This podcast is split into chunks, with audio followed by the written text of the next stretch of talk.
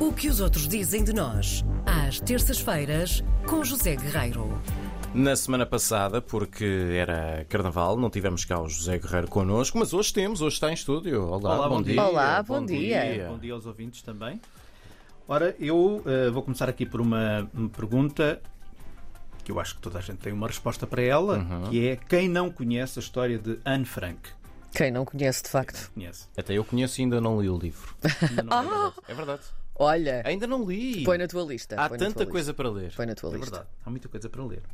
Bom, eh, há sempre quem não, quem não conheça, quem não conheça bem, portanto, resumindo, Anne Frank, uma menina nascida na Alemanha, numa família judaica, quando os nazis tomaram o poder, ela e a família mudaram-se para Amsterdão, na Holanda, eh, que seria depois mais tarde também ocupada pelos nazis, e após dois anos de reclusão, a família esteve escondida num, portanto, num anexo de um prédio. A família acabou por ser eh, denunciada, acabou por ser detida e Anne Frank viria a morrer de tifo num campo de concentração em março de 1945, portanto, uns, umas semanas antes do final da, da, da Segunda Grande Guerra. E nunca terminou o livro, portanto. Verdade. Sim. Acontece que, para quem não sabe ou não, não está por dentro, durante o tempo de reclusão, ela escreveu um diário, eh, um, diário pessoal, evidentemente. Esse diário foi depois editado pelo pai que sobreviveu à guerra e tornou-se numa das obras de eh, não ficção mais lidas em, em todo o mundo.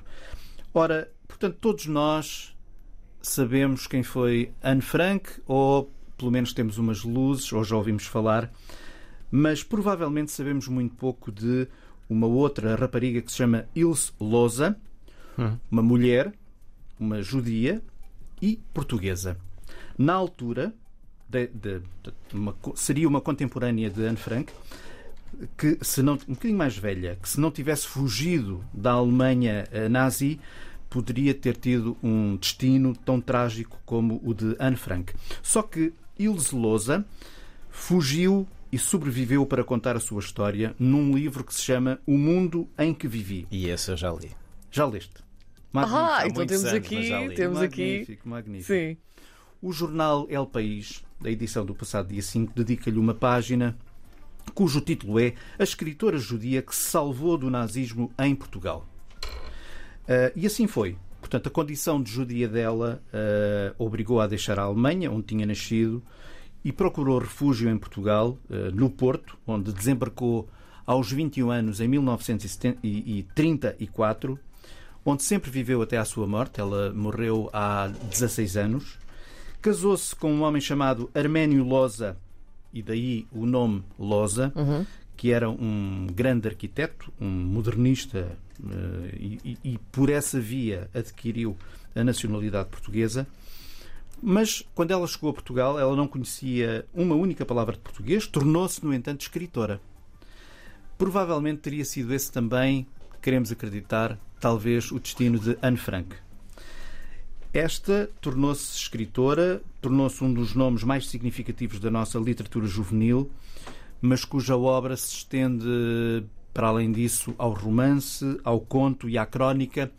Lembro-me que ela eh, foi cronista do Jornal Público logo no arranque do Jornal Público, no início da década de 1990. Ilse Loza traduziu de alemão para português vários autores e fez o contrário, traduziu para alemão vários autores portugueses. E talvez muita gente também não saiba, mas a primeira tradução, não sei se foi a primeira, mas uma das traduções do diário de Anne Frank foi dela. Foi ela que o traduziu.